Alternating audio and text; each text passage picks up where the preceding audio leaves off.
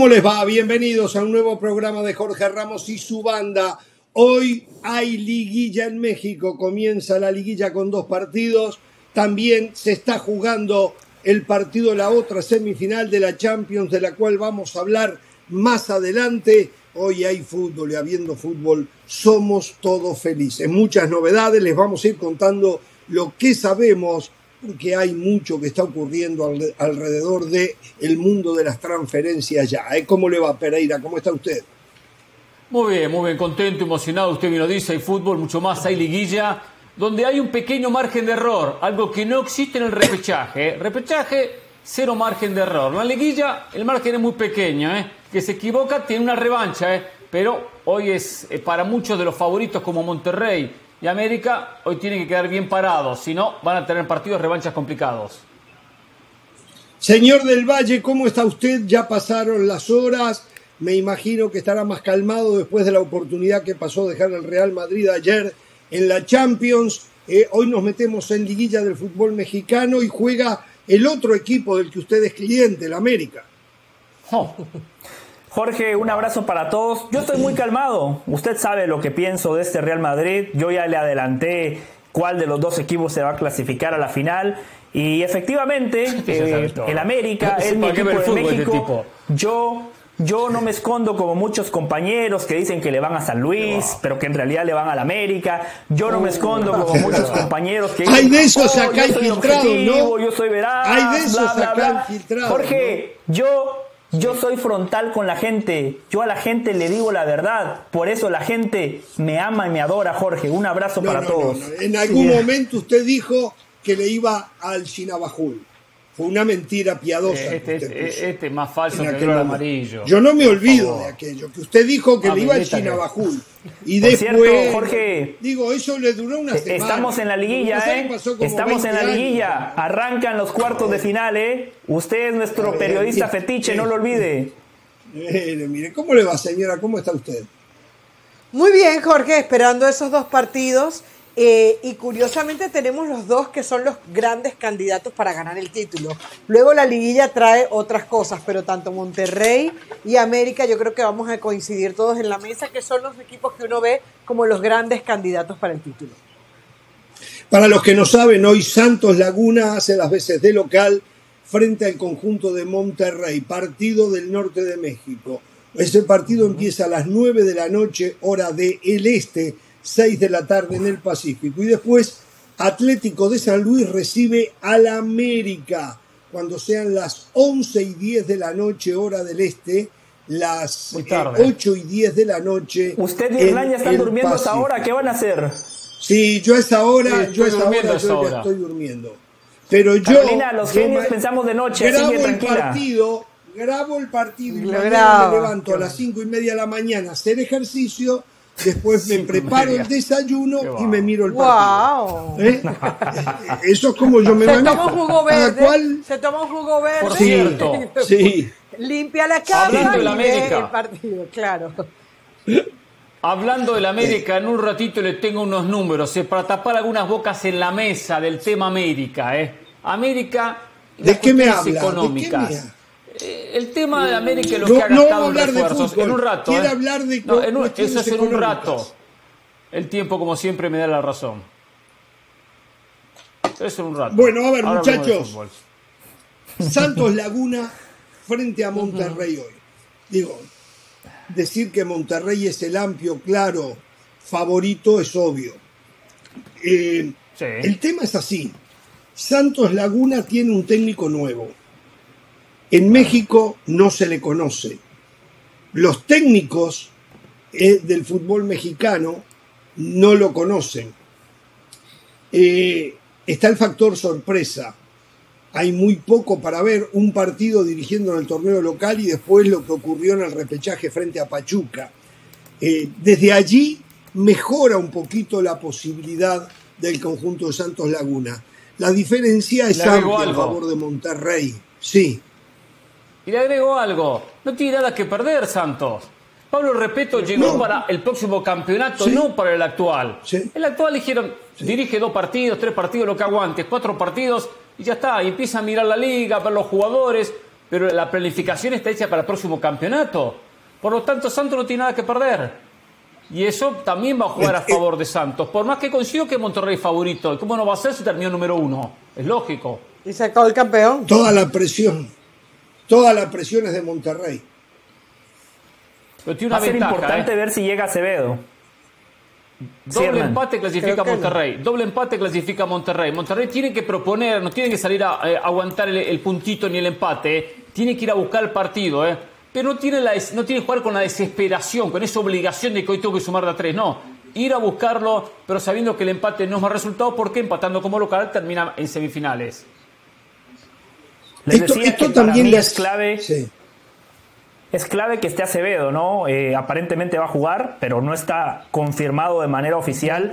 La JU del otro día, sí, mucha gente se queda con que fue figura en la tanda de los penales, fantástico, pero por la JUD, Santos se come dos goles. En una liguilla no se puede regalar absolutamente nada, especialmente cuando el rival que está enfrente es superior. Rayados fue líder general, es un equipo que trae trabajo, bien decían ustedes lo de Repeto, pero hay algo que Santos tiene a su favor, tiene jugadores de mucha jerarquía. Doria y Torres son dos muy buenos centrales. Eh, y muchas veces. De, las mejores eh, parejas de este zagueros que hay. Claro, y tomando en cuenta que Rayados va a proponer, que Rayados va a atacar, se va a encontrar una muralla, un equipo que seguramente va a tratar de defender. Y Bucetich tiene un gran reto ante sí, demostrar que puede volver a ganar. Hace más de 10 años que Bucetich no gana. O sea, lo del Rey Midas fantástico, nadie le discute el pasado ni la historia, pero últimamente a Bucetich le ha costado. En Chivas no pasó nada con él. Sí, yo creo que el hecho de que... De, a ver, ya, ya Santos dejó afuera a Pachuca, al actual campeón.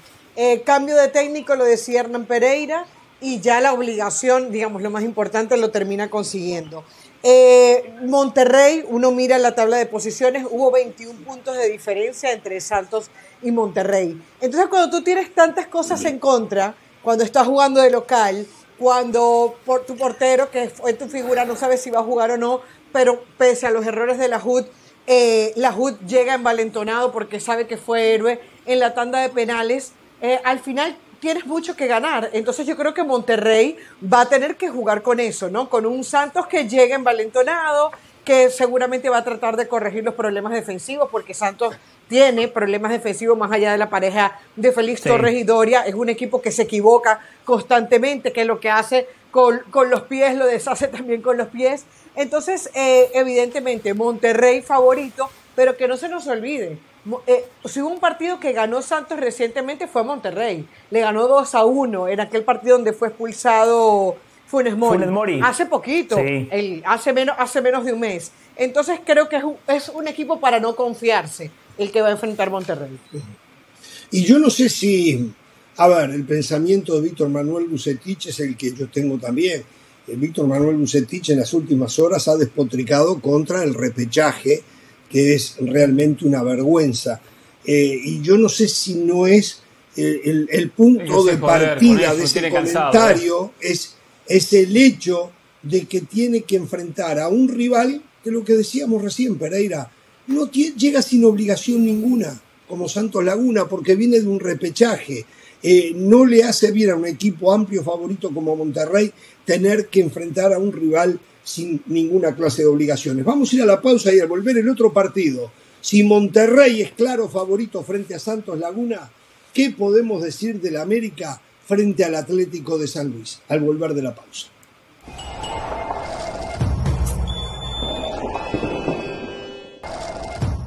¿Qué es lo que crees que tiene el América que lo hace distinto o mejor que los otros siete equipos en la liguilla?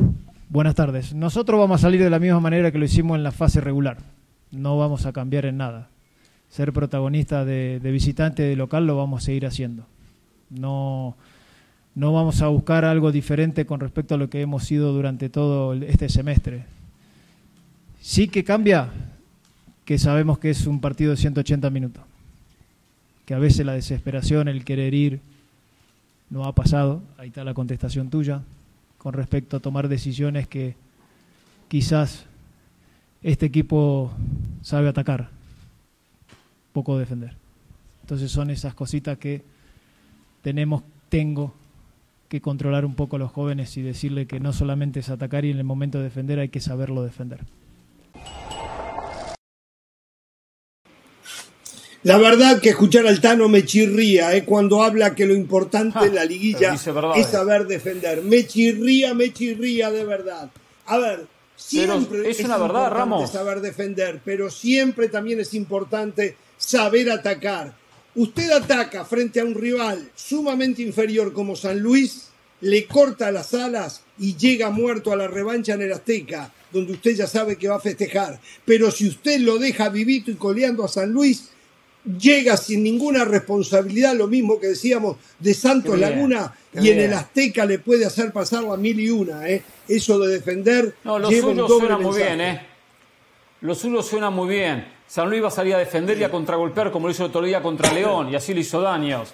Pues lo esperó, lo esperó, le, atacó por las bandas y le, lo lastimó muchísimo a un equipo bien trabajado como el equipo de Larcamón. Lo que dice el Tano Ortiz es cierto. Aparte acá hay un punto importante. América no defendió bien en el campeonato. América recibió muchos goles en el campeonato. Mira, recibió los mismos goles que San Luis en el campeonato. Los mismos goles que Querétaro en el campeonato. Eh, hay 7, 8 equipos que recibieron menos goles que el América. Entonces, América que va a proponer porque tiene un gran poder ofensivo, tiene que defender bien. Si no, lo va a pagar muy caro en la liguilla. Bueno, tiene que defender bien porque tiene mucho poder, son muy rápidos en ataque los de San Luis, ¿eh? con Vitiño y Arrieta por Murillo. afuera, Murillo. muchachos Y Murillo. Eh, Mur- y Murillo, Murillo, Murillo, no el Arrieta, venezolano. Murillo, el venezolano, el venezolano, buenísimo, el que juega con la colita. Eh, Camavinga lo invita a él, yo creo que lo vieron en algún lado, Camavinga, de cómo se peinaba Murillo, y ahora que, porque Murillo hace rato que se peina así. Y este muchacho Bonatini también, MX. John Murillo. Es buen, es buen delantero. Exactamente. O, o sea, defender tiene que defender, pero tiene que ir a atacar. Tiene que ir a atacar. No, no, y. Lo que Sí, pasa es que yo creo. Te dejo del valle. No, Caro, dele. Ok, yo creo que tiene que ver con las debilidades que sabe el Tano que tiene. Porque él sabe que él tiene una buena ofensiva, la mejor ofensiva que hubo en el torneo, 35 goles. Y sabe que muchos de los problemas que ha pasado el América, no demasiado, pero que ha pasado el América, tiene que ver también con la pelota aérea. El, América es un equipo que ha sufrido en pelota aérea y la rapidez evidentemente que tiene el rival. Entonces yo creo que lo del Tano Ortiz es un ojo. Nosotros sabemos lo que sabemos hacer en ataque. Luego no queremos sorpresas y, y- y sobre todo que son partidos que se piensan a 180 minutos. Entonces, no- que no te marquen gol, que no, que, que no le estés sufriendo, que puedas ir tranquilo al Azteca. Yo creo que eso es lo que está buscando el Tano Ortiz. Pero el Tano Ortiz ha sido muy prevenido en cada una de sus declaraciones. O sea, él futbolísticamente, el equipo no expresa lo que él dice en las ruedas de prensa. ¿Ustedes se acuerdan el día del 7 a 0 contra Pumas? Prácticamente ni lo celebró. O sea, él es, él es muy tranquilo del, de- de- del discurso, Sí, pero luego en la, en, la, en la cancha te plantea otra cosa. Sí, es que él ya se dio cuenta que algo en el América hay que ganar, hay que ganar en la liguilla. No, le iba a decir Jorge que al final de cuentas yo no conozco a ningún equipo en el mundo que defienda bien y que no ataque y que, y que aún así sea campeón. Al final de cuentas hay que ejecutar bien las dos facetas. Hay que defender bien y hay que atacar bien. Por ejemplo, Guillermo Almada siempre atacaba bien, le faltaba defender. Cuando logró cuando logró que su equipo fuese completo en las dos facetas, terminó siendo campeón. El Atlas de Diego Coca, muchos decían, ah, es que defiende muy bien, sí, pero también sabía atacar. Sí, un fútbol directo, con Julio Furch. Por eso, a lo que apunta, creo yo, el Tan Ortiz es que ofensivamente el equipo está bien, pero para ser campeón tiene que defender mejor porque ese ha sido el talón de Aquiles del América eh, desde que él es entrenador. América llega con otro problema.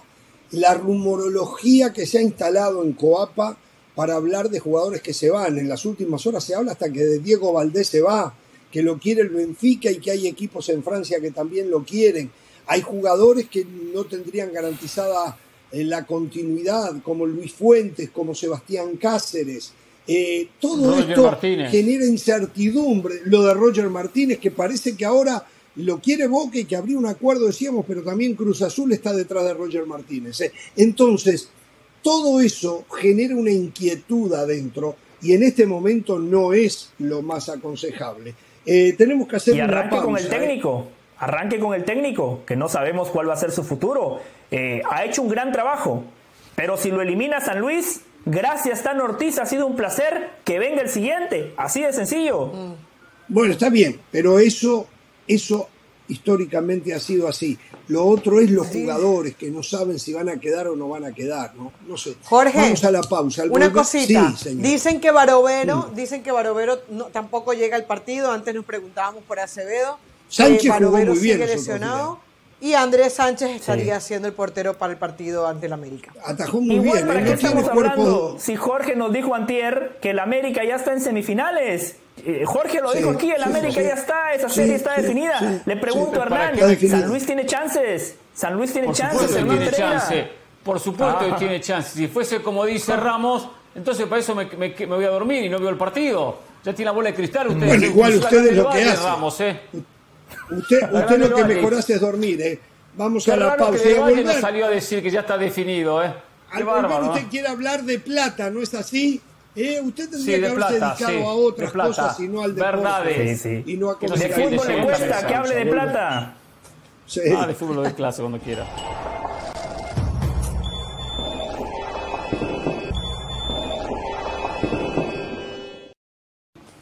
Bien, continuamos. Saben que recién hablábamos del partido que esta noche van a jugar San Luis América y me puse a pensar en nuestro compañero Mauricio Pedrosa. ¿Hoy se levantará con ánimo de hincha o ánimo de cliente? Eh, porque no, de digo, hincha. él que dice sea hincha. hincha, ¿eh? de- Él no es muy hincha. ¿Usted cree ¿eh? que, él, creo que es de cliente, hincha es de sí, San Luis? sí. Porque es lo que le corresponde No, a él. pero- Nacido en San Luis No, Potosí. Es una Eh, cortina de Para humo, mí ¿eh? él es cliente del América, ¿no? ¿Sí? Lo de San Luis para él es cortina de humo, ¿eh? Sí, sí. La Sí. típica de algunos periodistas. Mire. Le voy a un equipo, un equipo chico, un equipo de poca trascendencia. No, no, no, no, Hernán usted me está señalando a mí en eso. ¿eh? con usted. No, no, no, no no, es no, no era contra usted. Puntualmente no era contra usted, pero muy típico en Argentina, ¿no? En Argentina pasa que son hinchas de equipo de segunda, tercera división. Y después le van a Boca o arriba. ¿Qué va a decir?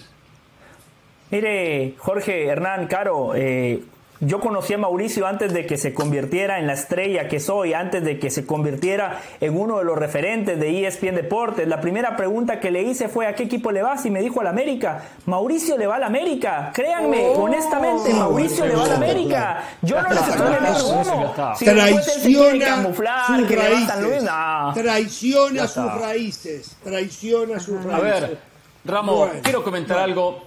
¿Qué? Quiero comentar Sí. algo porque en este programa se ha hecho una campaña en contra de Ricardo Peláez. Hace años que se viene hablando Oh, mal sí. de Peláez, de Chivas, del dinero que gastó, lo que invirtió el rebaño sagrado, eh, eh, que, que desperdició el dinero, lo cual es una gran mentira porque esos jugadores que contrató en su momento después fueron moneda de cambio para tener hoy a un jugador como Alvarado, por ejemplo, un jugador como Guzmán. Pero bueno, pero no se dice nunca la realidad del tema. Que la realidad es que hay otros equipos que han gastado mucho más que el propio equipo de Chivas. Pero mejor es mirar para otro lado, no mencionarlos. Mucho más. En algunos casos porque estos equipos sí han gastado más que, que- que Chivas. En algunos casos porque estos equipos no les interesa a los periodistas hacer ruido ni criticarlo. Son equipos donde se cuida mucho el criticarlo. No sé si es porque hay una televisora detrás, porque quieren trabajar en el futuro en esa televisora, o vaya a saber por qué. No sé, desconozco la razón. O porque son clientes de los equipos. Porque también pasa eso. Son clientes de los Sí, equipos. bueno. Algunos hacen campañas y se suman a esos equipos y se hincha este equipo. Que es pura mentira, para quedar bien con la gente, para quedar bien con el pueblo. Pero fíjense lo siguiente. Ya no es número de Hernán Pereira. El número de Transfer Market. Transfer Market hizo una... Ah, la fuente de una- Peláez. la fuente y de, y de- y de Ricardo Mayorga. Transfer Market eh, hizo una, eh, un escalafón, una lista de los equipos mex- mexicanos que más han gastado en contrataciones de la temporada 2012 a la 2022. O sea, esa década, esos 10 años, los equipos que más dinero han gastado. Y el que más dinero gastó es el América. 142 Pero si Del de- Valle es cliente dólares. del América, ¿usted cree que por qué es cliente? Porque él va a la casi segura. Claro, a ver, ¿cuál es el claro. que gasta a ese? Bueno, con ese voy yo. Claro. Él va a la casi Por el segura. mismo motivo por el Los cual Hernán le va a River. eso. Correcto. Por Los el mismo motivo por el eso. cual Hernán le va a River. Sí. Le voy a River porque. eh, después le explico por qué. Segundo, Cruz Azul. Tercero, Monterrey. Y cuarto, recién viene Chivas. Cuarto, recién viene Chivas. Que Chivas, aparte, le incrementan los valores de los jugadores. Paga mucho más Chivas que Sí. paga el resto, lo cual prácticamente gasta la mitad de lo que, de lo que está gastando en realidad. Esto es lo que obliga a la América a ganar el campeonato. Del 2018 que no gana un título ¿Qué hay? América. ¿Cientos de millones de dólares gasta- entre uno y otro? No, hay 142 para la América, 137 millones para Cruz Azul, 136 para el conjunto de Monterrey, 121 para el conjunto de Chivas. Después 117 Tigres, después cayó los Pero solo 21 55. millones. No es tanto tampoco. 21, solo no sé. 21 millones. Pero ¿qué les parece? Primero Chivas. que Chivas tiene que pagar más por los jugadores. Cuando Chivas paga 20, el valor real son 10. El valor real son 10. O sea que de estos 120, Chivas gastó 60.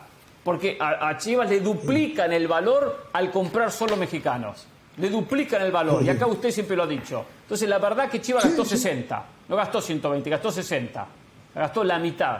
¿Cuánto, cuánto la América gastó? 140 y seguramente Pero, ¿sabe sabe una cosa? hasta desinflar un poquito ¿Sabe los valores. cosa? Esta es la realidad de México. una cosa? Dejen de criticar a Chivas por lo que gasta y, y por lo que gastó Peláez en su momento. ¿eh?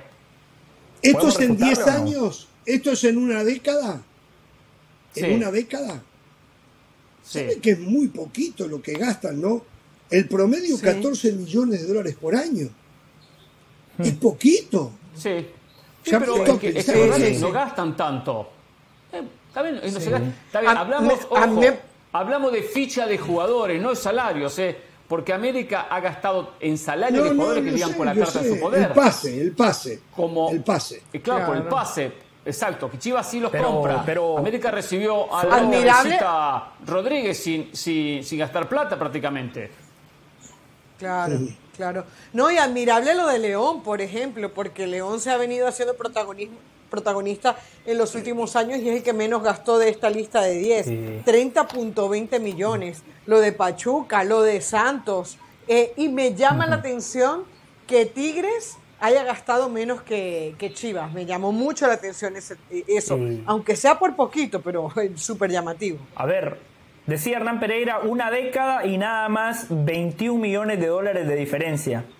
El América, siempre protagonista. Desde que se inventaron este repechaje, que de 18 clasifican 12, el América es el único equipo que siempre se ha clasificado de manera directa. En esta década, Miguel Herrera ganó títulos en dos etapas. Ganó Mohamed, el equipo siempre protagonista. El equipo siempre lleva 40 gastó mil hinchas a la cancha. El América siempre está en ebullición. ¿Sabe cuál es la gran diferencia? Que Ricardo Peláez, Ricardo Peláez abrió la boca de más, como lo acaba de hacer usted en este segmento.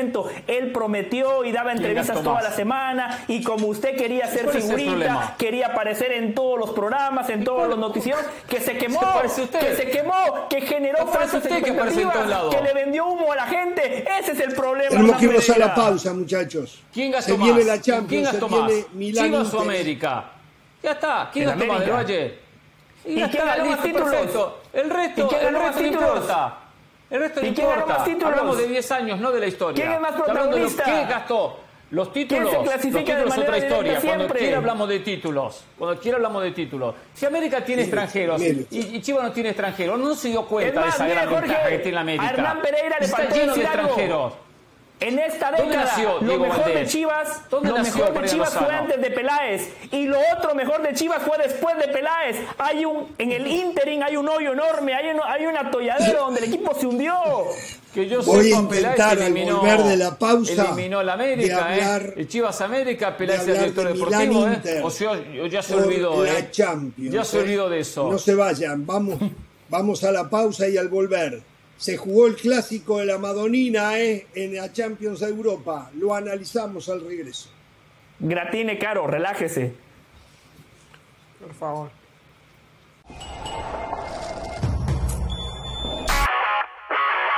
Hola, soy Sebastián Martínez Christensen y esto es Sport Center ahora. Comenzamos hablando de tenis porque el suizo Roger Federer sigue disfrutando de su vida después del profesionalismo y estará presente en el Masters 1000 de Shanghái, que regresa después del parate por pandemia. El torneo se disputará entre el 4 y el 15 de octubre. ¿Por qué estará Federer allí, donde ganó el torneo en dos ocasiones? Recibirá un reconocimiento del premio de atleta ícono. Federer dijo estar ilusionado y emocionado expectante por recibir el premio que, insistimos, le entregarán en Shanghái en el mes de octubre. Así como hablamos en su momento de las potenciales altas de Cruz Azul de cara a la apertura 2023, se han confirmado tres bajas. Gonzalo Carneiro, Michael Estrada y Joaquín Martínez no estarán en el conjunto cementero para la apertura 2023. Tres bajas confirmadas para el conjunto de Cruz Azul que sigue reconfeccionando su equipo después de lo que fue un torneo decepcionante. Finalizamos hablando de la NBA porque Nikola Jokic sigue haciendo de las suyas. Los Denver Nuggets tomaron ventaja de 3 a 2 tras vencer a los Phoenix Suns. Jokic superó a Will Chamberlain como el centro con más triples dobles en la historia de la postemporada en la NBA. Denver sigue sin conocer la derrota en su casa donde goza de una gran ventaja de localía producto de la altura. Fue el primer preclasificado en temporada regular y ahora está un triunfo de eliminar a Phoenix, el candidato de Las Vegas. Ese sexto partido será en el desierto el día jueves. Sport Center todos los días, 1 de la mañana horario del este, 10 de la noche horario del Pacífico. Esto ha sido Sport Center ahora.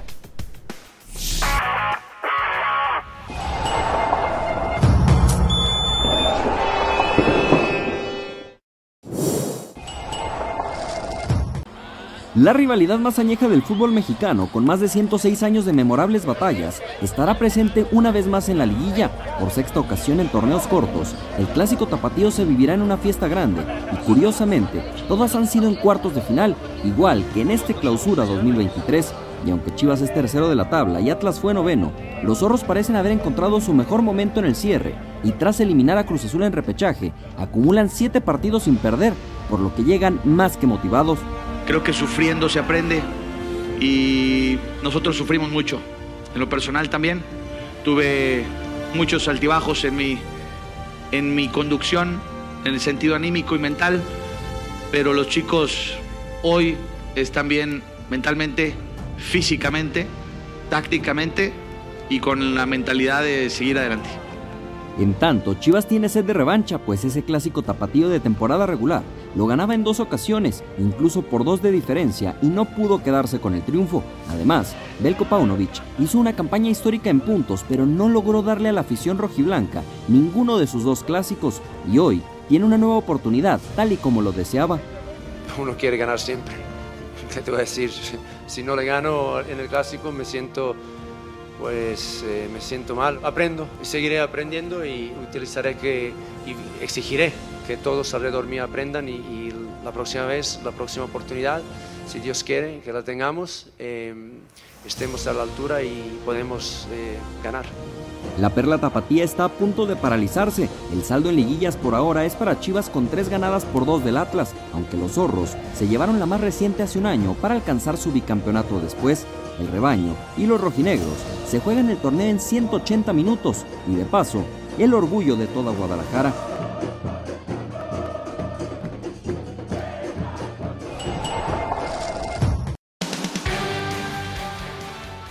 Estamos en semana de liguilla en el fútbol mexicano y hay nada más ni nada menos que un clásico tapatío. Chivas, Atlas, Atlas, Chivas. Por eso ya nos vamos a la perla con Jesús Bernal y todo el informe del equipo del rebaño. Adelante, Chucho. Saludos Jorge, buena tarde para ti, para todos eh, ahí en la mesa, aquí desde la ciudad de Guadalajara, a las afueras de Verde Valle, dentro de la previa de la ida de los cuartos de final de la liguilla del fútbol mexicano, donde Chivas tendrá que visitar al Atlas el próximo jueves en la cancha del Estadio Jalisco. Un clásico tapatío que llega en el mejor momento de los dos equipos, a diferencia de lo que fue el de liga, donde Chivas venía bien y Atlas no. De hecho, a partir de ese partido comienza a revivir la escuadra rojinegra. En esta ocasión los dos tuvieron un gran cierre y por eso es que a los zorros les alcanzó para meterse al repechaje y ganarse la Cruz Azul y en el caso de Chivas para estar directo en la liguilla. Te debes de imaginar el ambiente en la ciudad es excepcional. Este es el partido más importante para la Perla Tapatía. Se dividen las aficiones. Es un juego de mucha pasión a nivel local, a nivel regional y con la expectativa de lo que ocurra el próximo día jueves en el primer episodio de esta eliminatoria. Eh, en el caso de, lo que refiere el juego, eh, los dos técnicos lo han hablado y lo han expresado a través de sus conferencias de prensa. Eh, esperan que sea un partido abierto, tal y como ocurrió en el juego que disputaron en el torneo regular que terminó empatado a tres anotaciones. Lo decía Benjamín Mora, la gran fortaleza de este Atlas es su ataque, con Julio Furch, que ya estará de regreso, evidentemente con Julián Quiñones, que está catalogado como uno de los mejores elementos de la liga, y del otro lado igual, con unas chivas que cuentan con Víctor El Pocho Guzmán y Alexis Vega, que han trabajado de muy buena manera en este cierre de torneo para el equipo tapatío. Entonces eh, se espera esa parte, ¿no? Habrá que recordar que los rojinegros están obligados a ganar la eliminatoria para pensar en avanzar a semifinales. Y es que el criterio del empate le da a Chivas por posición en la tabla el pase a la siguiente etapa. Los dos equipos eh, disponen de todos sus jugadores. Durante la semana pasada Roberto Alvarado se ausentó algunos días, eh, había temor de que tuviera COVID, lo separaron durante tres sesiones de trabajo de sus compañeros. Sin embargo, las pruebas fueron negativas y lo pudieron reintegrar de inmediato, por lo que está ya en posición de poder participar. Y del lado de los zorros, Julio Furch, a quien recuperaron luego de que pagara la suspensión ante San Luis en el duelo del fin de semana pasado contra el equipo de Cruz Azul. Así es que también estará disponible, si así lo desea el técnico Benjamín Mora. Habrá que recordar que la última vez que estos equipos se vieron las caras en esta instancia fue justamente hace un año, donde los rojinegros encontraron el camino hacia el bicampeonato después de dejar eliminadas a las Chivas que en aquel entonces dirigía Ricardo Cadena. Es lo que tenemos desde Guadalajara. Regreso contigo Jorge y saludos para toda la banda aquí desde Guadalajara. Y ya lo saben, todo el mejor contenido sobre el fútbol mexicano vive en espndeportes.com. Por ahora pausa y continuamos en Jorge Ramos y su banda.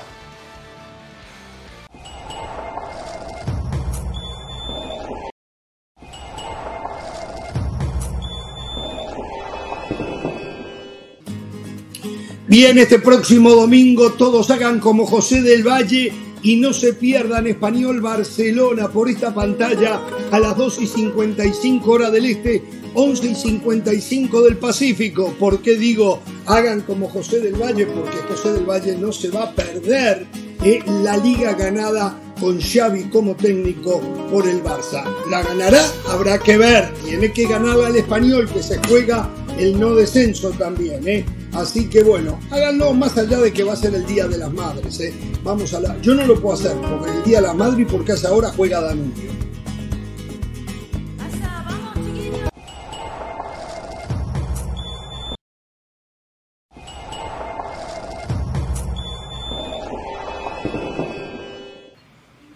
Bien, continuamos en Jorge Ramos y su banda. Antes de meternos en la Champions Europea, en las últimas horas volvió a hablar el Chicharito y siempre que el Chicharito habla deja algo.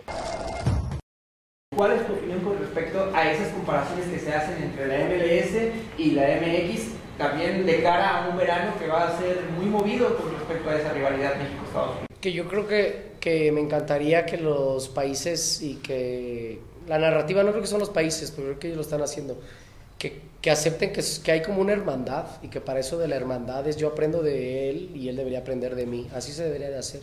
Y luego, como es el fútbol y es de resultados y es lo bonito, competimos a ver quién gana. Pues sí, si gana la MLS, van a, todo el mundo va a decir que la MLS está por encima. Si gana México, va a seguir diciendo que esto. Como también, si se juega México y Estados Unidos en las eliminatorias, se va a decir lo que se vaya a decir. Que a mí esas narrativas no me gustan porque llevan cero contexto y llevan pura generalización pero que es que la MLS algo está haciendo muy chingón y la Liga Mexicana lleva por muchos años haciendo algo también muy chingón para mantenerse donde se ha mantenido, porque yo no creo que la Liga Mexicana haya vaya en declive, la Liga Mexicana yo la veo como un poquito estancada porque tiene que evolucionar, yo así lo veo, yo no lo veo que vaya mal, yo lo veo que se ha mantenido durante muchos años, yo seguía escuchando cosas que mi papá vivió, que yo las viví estando en la liga, que mi abuelo las vivió, que yo las viví en la liga, imagínate y que yo lo único es que las dos ligas van muy bien, las dos ligas van en su, a su paso con sus ideas y que creo que los dos deberían de ponerse a ver como esa hermandad de decir eh, qué le puedo aprender a esta liga que están haciendo bien para yo poderlo implementar y yo poder seguir creciendo.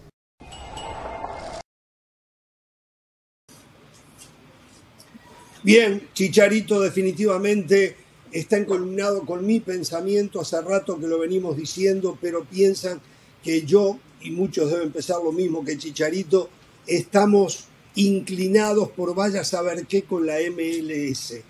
La Liga Mexicana está estancada. Ya la MLS la emparejó. Pueden ganar, perder o empatar, pero ya están ahí. Desapareció aquella diferencia importante que existía entre una liga y otra. Las dos merecen críticas por su forma de competencia, pero hay que destacar mientras la MLS tiene los objetivos bien claros, La MX tira bandazos. Ahora se van a reunir a ver qué hacen con el repechaje.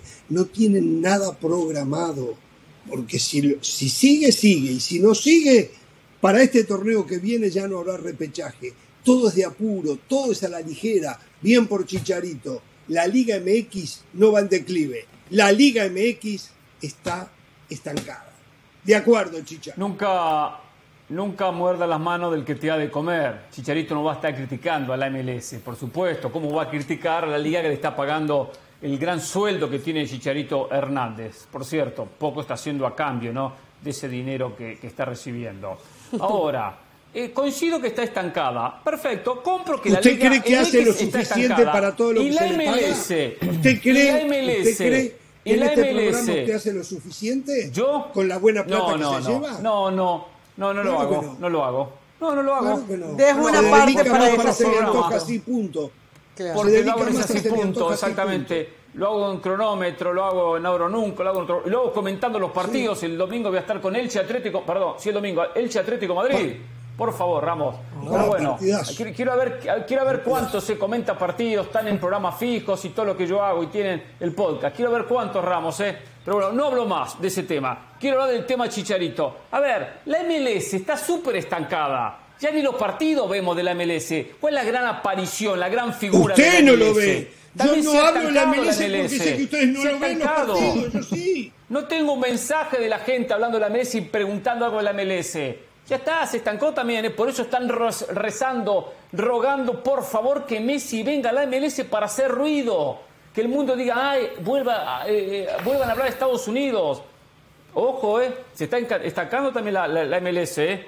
No, se ha quedado, No, ¿eh? no. Y por un par de mí- resultados no, no es suficiente, ¿eh? Para mí hay dos temas. ¿La MLS tiene un proyecto más sólido? Sí. La MLS no da bandazos. La MLS dice no hay ascensos, no hay descensos, hay liguilla, no como el fútbol mexicano, que a veces hay ascensos y descensos, después no, la liguilla la cambian. No hay, no tienen claro el horizonte. La MLS sí. Ahora, Exacto. futbolísticamente hablando, la Liga MX no está estancada. En comparación a qué? A la MLS, a ver, la única referencia que tenemos es la CONCACAF Champions League un campeón de la MLS, uno nada más, que fue Seattle. Ahora se va a jugar otra final. Vamos a ver si la MLS la puede volver a ganar. Otra referencia Pero que eso podemos no tener, debe el. Mundial de Clubes. Perdón, el Mundial de Clubes. Seattle le ganó el Al Ali. River por lo menos llegó a semifinales, o Atlético la- Nacional, los eliminaban, no sé, los hermanos Corioto, pero el Al Ali eliminó a Seattle Sounders. Seattle Sounders no llegó ni a semifinales Pero- y hace dos años Tigres llegó a la final. Yo les voy a decir algo, lo mejor que le puede pasar a la Liga MX es que la MLS crezca, porque el único competidor real que tiene el fútbol mexicano es el de los Estados Unidos. Luego lo de Canadá, Sí. que es verdad que pudiste ir a- al Mundial, pero a nivel de clubes tienen que competir en MLS. No hablemos ya de Costa Rica, de Honduras, de El Salvador. O sea, yo creo que la mejor noticia para eh, eh, en esta competencia que le puede, que le puede parecer a la, a la Liga MX en la MLS. Ahora, la Liga MX debe estar eh, dejando de compararse y esa comparación absurda de quién es mejor y quién no. La Liga MX llevaba un, un ritmo muy ascendente que yo sí creo que se ha, se ha estancado y que incluso pudiera ir en declive, aunque el Chicharito no lo quiera decir. Porque que hayas dejado de participar en Copa Libertadores, en Copa Suramericana, en Copa América, tuvo un atraso en el cual todos coincidimos. Bueno, vamos a ir a la pausa y al volver, sí, ya nos metemos eh, en lo que fue el partido Milan-Inter, partido de ida, semifinal de la Champions. Volvemos.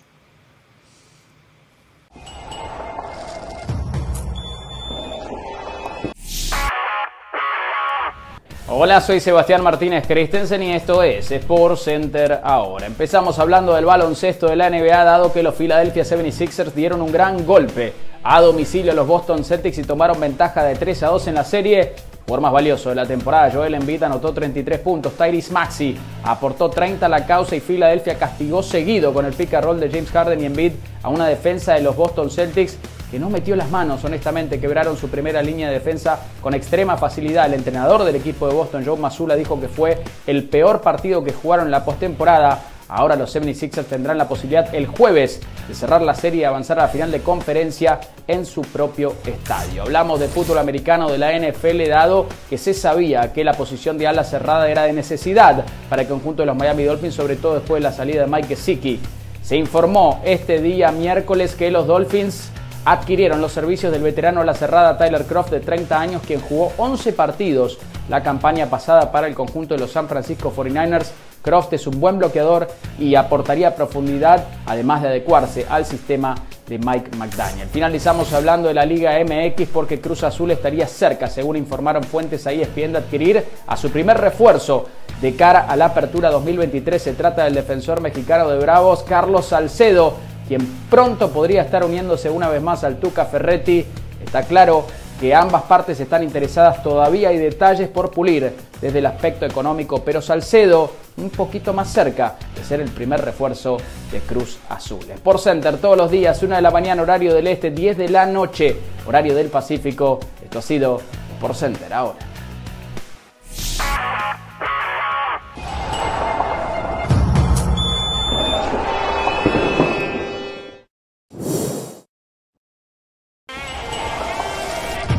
El editorial es presentado por McDonald's.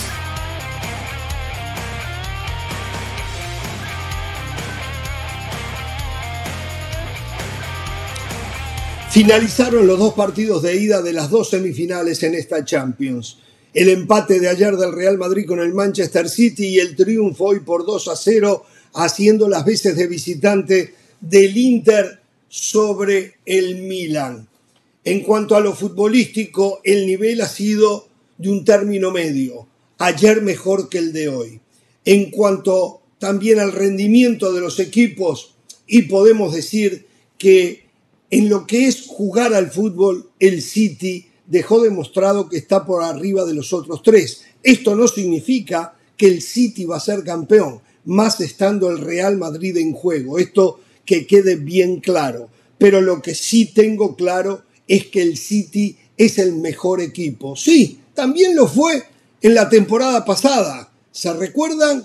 Donde el Real Madrid dejó por el camino al Chelsea, al City y al Liverpool. De esos, también el City era el mejor equipo. Pero lamentablemente en el fútbol no siempre gana el mejor. Y para aquellos que solo analizan resultados, el mejor es el que gana. Por supuesto, yo no estoy encolumnado en esa línea sí quiero decir que me llama poderosamente la atención que el nivel de esta Champions está por debajo de lo que uno suponía.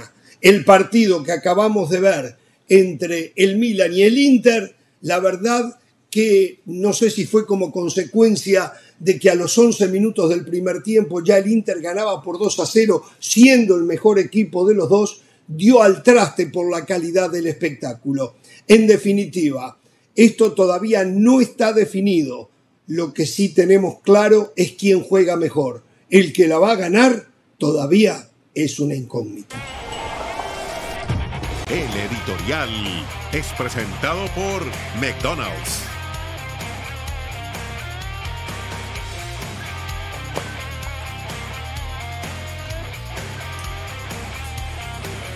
Bien, y entonces ya ahora dejamos el fútbol mexicano nos metemos en lo que es la Champions, lo que pasó en el día de hoy.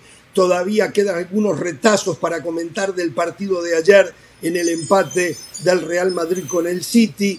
Y dicho esto, Pereira, no sé si escuchó mi editorial recién, si le prestó atención, si lo analizó, si puede estar alguna vez de acuerdo conmigo, si sumamos otra más eh, a la infinidad de desacuerdos que usted y yo tenemos en cuanto a la visión del fútbol.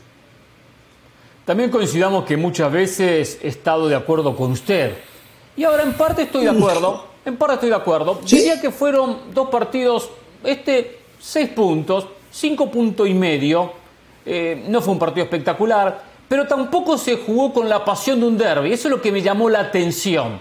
Yo entiendo, por ejemplo, que el River Boca no fue un partido espectacular, pero se jugó con la pasión de un derby. Si hay que pegar, hay que pegar y pegaban. Acá ni eso, ¿eh? Acá ni eso, ¿eh? Muy, mucho respeto hacia el rival. Eh, los 11 minutos iniciales del Inter de muy buen fútbol, sumó alguna situación más como la pelota en el palo, como el penal que el árbitro sanciona y después a través del VAR, de manera incorrecta, tendría que decir, según Ramos, eh, reculó. Y decisión bien, bien tomada, bien tomada, parecía que lo definía, ¿eh? parecía que era un 3 a 0, estuvo muy cerca el Inter. Me llamó la atención eh, el Milan, lo mal que marcaba en el medio, en la posición del volante central, por ahí pésimo marcaje. Pero bueno, después analizaremos un poco más el partido en detalle. El balance sí, no me pareció nada del otro mundo. ¿eh? Lo que veo cada fin de semana en el fútbol latinoamerica- latinoamericano, ¿eh?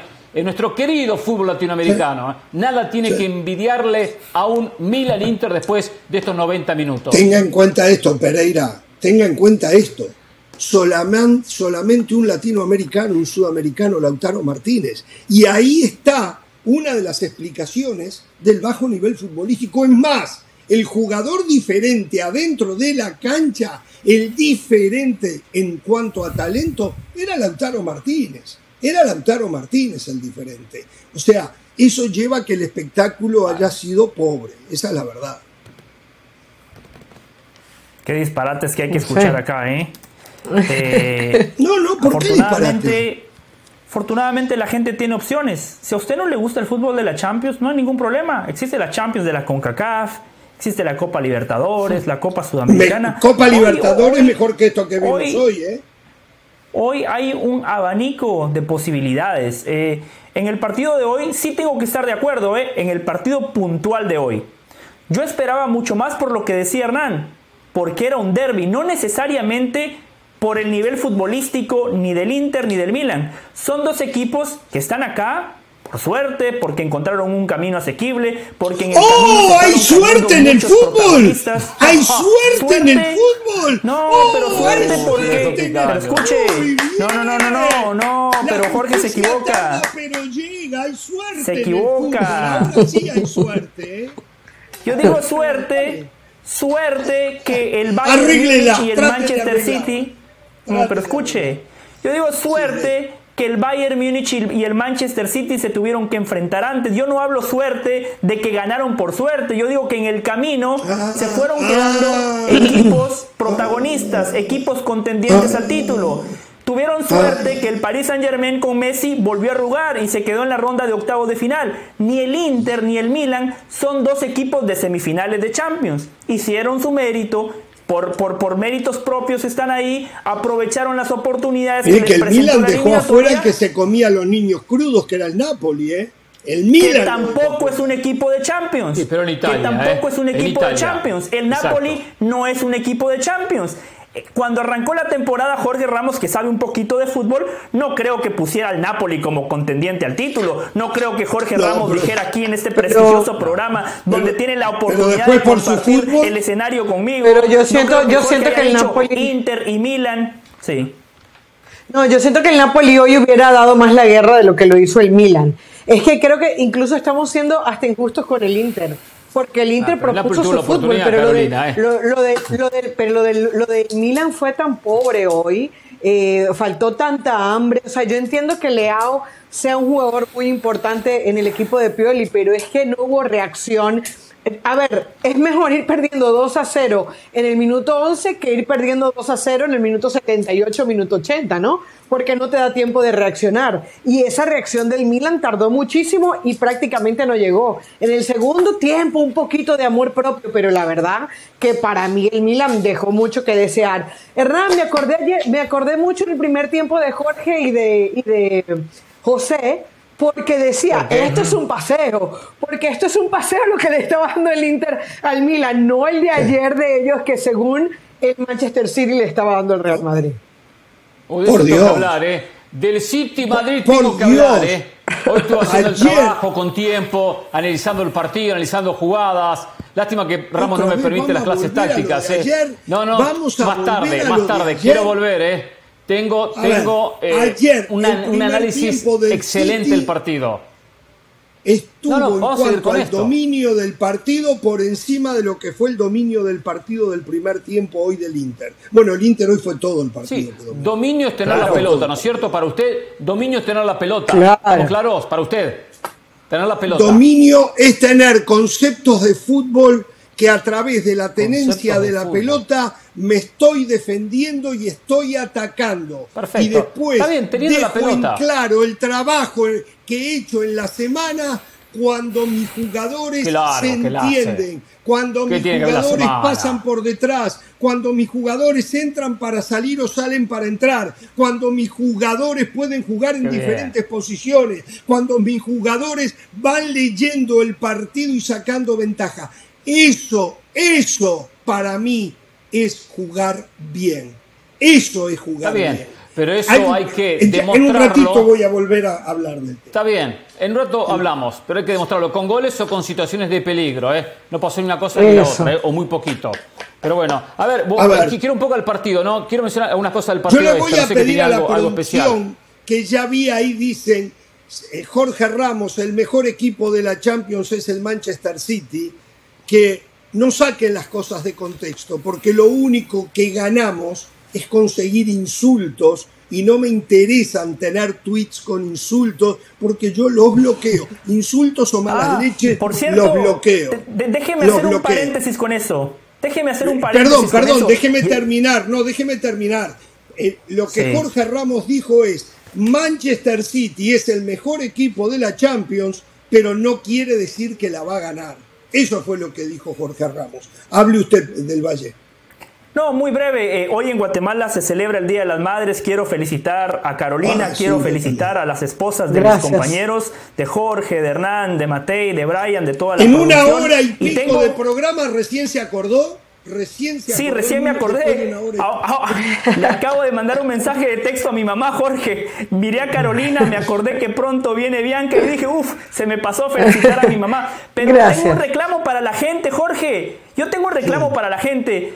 Porque constantemente se acuerdan de mi madre. Y hoy que es el Día de la Madre, nadie me ha escrito. O sea, Pero lo increíble es que a usted no le molesta, a usted no le molesta, a mí me molesta enormemente, somos de diferentes generaciones. Y en, en mi época insultar significaba agarrarnos a las trompadas. Pero bueno, eh, pero sigamos con este partido, muchachos. Yo creo que uno Sí. de los que debe estar uh, súper, hiper disgustado, pero a la vez, a la vez, diciéndole a Seferín, se los dije, se los dije, se los dije, debe de ser Florentino Pérez, cuando vio este partido entre el Milan y el Inter.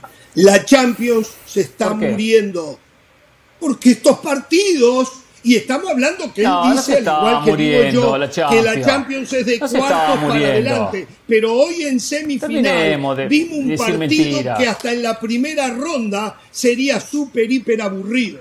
Hasta en la Pero eso es parte del fútbol, Jorge. Pérez O sea, pasa en las mejores familias. Pa- pa- pasa en los mundiales, puede pasar en la Copa Libertadores, pasa en la Champions League. Yo creo que en la previa decíamos un Inter Milan o un Milan Inter y de- Por debería Dios. despertarnos otras cosas y luego no termina cumpliendo el partido, pero no tampoco le, le, le- le culpemos a la Champions, o sea, un partido de repente comienza ¿A quién con culpamos? defensivos Yo vi el partido en la Champions, no, No, vi el partido por una situación, a ver. Lo vi por la Bueno. Acá se da una situación, primero que está relacionada a dos equipos que no eran candidatos a ganar la Champions, que como dice José, encontró en el camino, uno eliminó al Benfica, eliminó al Porto, otro eliminó al Tottenham y eliminó a- al Napoli, no fueron caminos tan, tan difíciles y llegaron a esta instancia. Eh, si hubiésemos visto un PSG con un Bayern o un Liverpool contra un Bayern Uh, vieron la noticia de del PSG. En un ratito. No, en un ratito, no, la ¿qué noticia del? PSG. En un ratito, siga, siga. Ahora, ahora, el partido no fue espectacular, pero no fue un bodrio futbolístico, tampoco fue un bodrio, no fue un desastre de partido. Y un equipo que en 11 minutos gana 2 a 0, también condiciona, ¿eh? A- a- al que voy ganando dice, qué ventaja que logré, ¿eh? Voy a trabajar esta ventaja No, claro. ahora para intentar si usted se conformó con. River Boca, a este también le vino bien. Sí, sí. Yo el me, nivel me quedé de contento exigencia porque se le ganó a Boca. está muy Me por quedé- debajo del nivel de exigencia mío. Porque priorizo el resultado. Y el resultado me indicó que River 1 Boca 0, que River ganó. Por cierto, ¿verdad que se compró, se compró José un perro nuevo que se llama Boca Juniors? ¿Me contaron? sí, sí, sí, sí, se llama Boca. Le puse Boca Juniors. Le, puso Boca Juniors. ¿Y por qué le pusiste ese nombre? Por, por Riquelme, por Riquelme le puse. ¿O, o por, qué, por qué piensa Hernán que le No, digo Boca que Juniors? Por otra cosa. Porque, porque no ataca. Espero que no ataca a nadie. ¿eh? Te lo puede Ah. acariciar y no, no muerde y no ataca ese perro. ¿eh?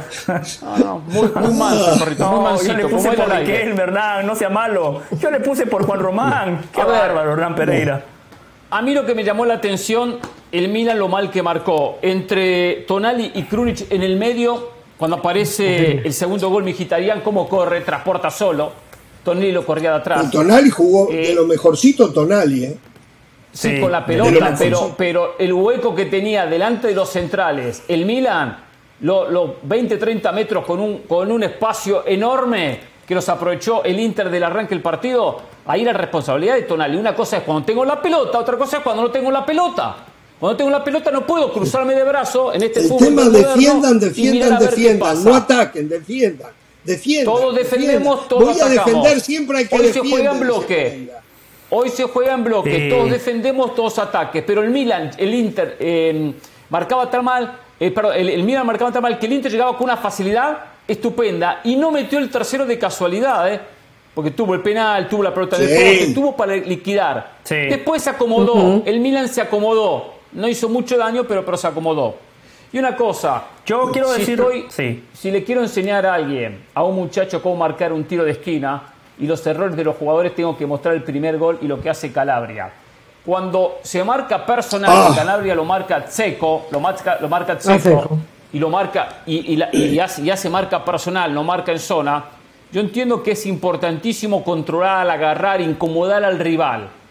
Pero es más importante atacar la pelota y buscar la pelota. Calabria nunca va a buscar la Sí, pelota. pero nunca perdió desde lo físico ahí, ¿eh? Perdió desde lo físico Pereira y nunca Perdió de lo físico, pero, lo con controlo físico, lo controlo Pero, físico, pero cuando la pelota se me acerca, voy y ataco la pelota para anticipar Claro, al, al- claro. delantero. ¿Por qué- Lo que fue pasa es que la pelota Seco? viene ¿Qué fue lo que abierta. hizo Seco? No- Porque Seco nunca perdió la vista del balón, asoma la pierna y termina poniendo el pie para marcar un Pero- golazo, ¿no? O sea, Pero, pero, pero- Calabria no lo pierna hizo. izquierda. De la manera que estaba posicionado Calabria, que es el primer error, la pelota le quedaba muy lejos y con piernitas cortas. Checo tiene patas largas. Entonces, la pelota Eso lo entiendo. fue Por eso hacia la hago. pierna para, para Sí. beneficio de Eso- eso no lo discuto. No llegaba a Calabria. Eso no lo discuto. No llegaba a Calabria. No lo discuto. Pero yo le digo lo siguiente, entiendo que yo no digo que llegaba, pero ¿sabe cómo tiene que llegar? Tenía que anticipar, tenía que soltarlo y dar el paso adelante. El paso adelante. Bien, Este, tenía Yo que creo que buscarlo. Calabria nunca debió ser la referencia de Checo. Yo ponía Sí, aquí Bueno, está bien, pero. Jorge, mandó- Jorge, pero Jorge, lo mandó quiero, quiero Estefano felicitarlo. Marcar.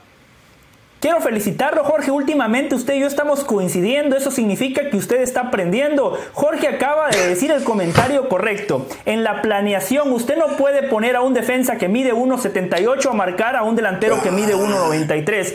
Ahí Jorge Ramos acaba de dar la explicación física. Checo, cuando extiende la pierna. A ver, una pierna de Checo es más alta que yo, para que la gente lo entienda. Así de alto es el Checo. Después viene el colmillo del delantero, que sí, aprovecha su cuerpo, aprovecha las leyes de la física y ataca la pelota. Entonces, el primer error es del director técnico a la hora de diagramar y de repartir las marcas. es otra historia.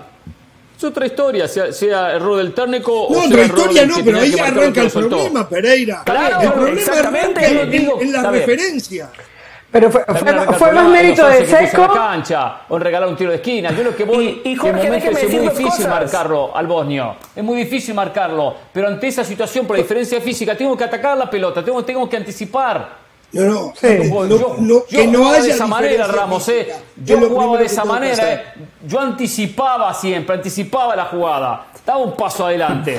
Pero bueno, yo marcaba así. Señora. Eh, No, eso, que, que- que al final creo que fue más mérito de Seco. O sea, yo coincido con Pereira que se preocupó más de que Seco no llegara a la pelota a que la pelota no llegara a Seco. O sea, nunca fue a buscar la pelota. Es más, más fácil controlar porque aparte de Seco él no tenía vista, él no tenía panorámica de Seco porque lo tenía atrás.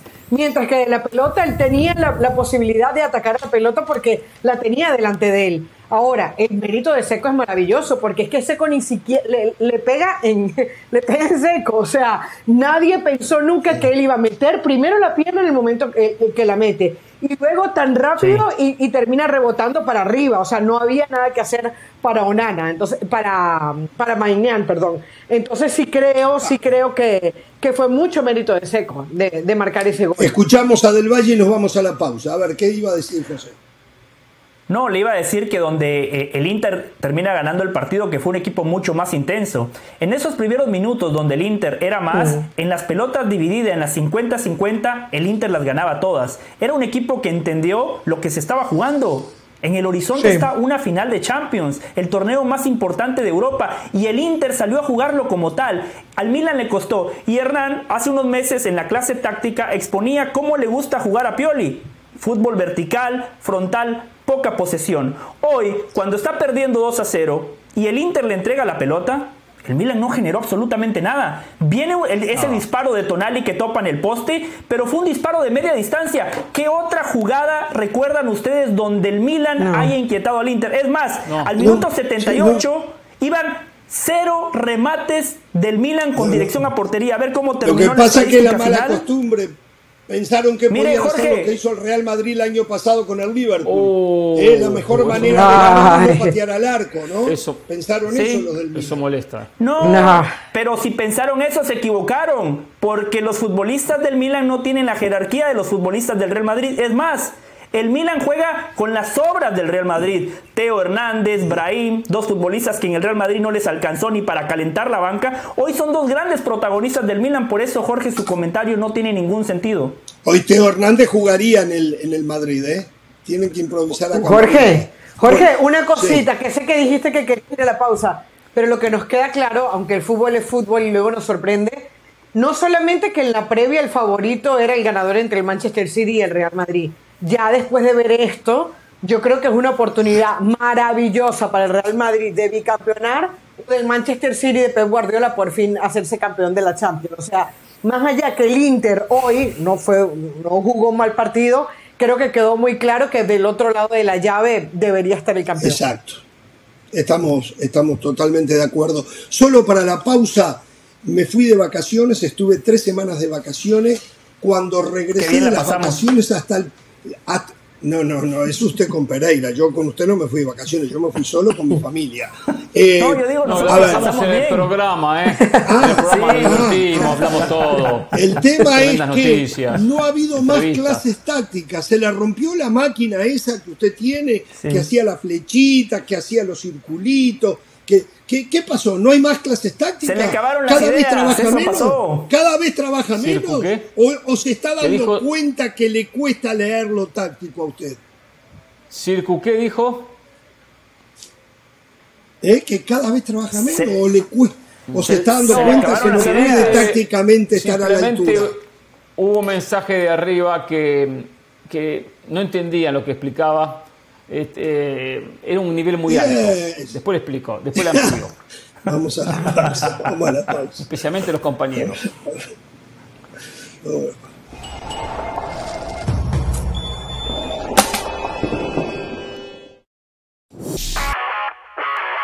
Hola, soy Sebastián Martínez Christensen y esto es Sport Center ahora. Comenzamos hablando del esbol de grandes ligas porque el novato de los Atléticos de Oakland, Jordan Díaz, se robó el show en Nueva York tras conectar tres cuadrangulares. Sin embargo, lo que no se pudo llevar fue el triunfo. Los Yankees ganaron por 10 a 5 con el regreso de Aaron Judge que terminó impulsando dos carreras a pesar del triunfo. Sin embargo, el equipo de los Yankees de Nueva York continúa en el sótano de la división este de la Liga Americana. Hablamos ahora del fútbol americano de la NFL, dado que los Tampa Bay Buccaneers anunciaron el fichaje del quarterback John Wolford, quien se vuelve a unir a su ex compañero Baker Mayfield. Ambos compartieron plantel en el conjunto de Los Ángeles Rams. El cuerpo de mariscales de esta manera queda confeccionado por Baker Mayfield, Kyle Trask y ahora John Wolford en lo que aparentemente será un año de transición para el conjunto de los Tampa Bay Buccaneers. Finalizamos hablando de fútbol porque lo que era un secreto a voces se hace oficial. Sergio Busquets dejará el Barcelona después de esta temporada. En un sentido video en redes sociales, el Barcelona mostró a Sergio Busquets, entre otras cosas, no solo brillando con la camiseta blaugrana, sino también dando un discurso emotivo en el cual dijo ser del Barcelona es lo mejor. Sergio Busquets continuará su carrera en Arabia Saudita en el Al Hilal, equipo que también pretende los servicios de Lionel Messi. Sport Center todos los días, 1 de la mañana horario del este, 10 de la noche horario del Pacífico. Esto ha sido Sport Center ahora.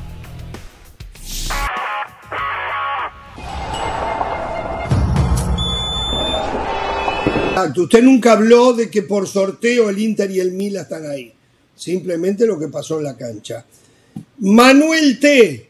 Jorge Ramos, me sorprende, señor, que tenga usted muchos años en el medio y hoy se admire del fútbol aburrido de los equipos italianos. En el 2003, la final entre Milan y la Juve en el estadio Old Trafford, la afición inglesa se durmió, las emociones llegaron hasta en los penales. Saludos.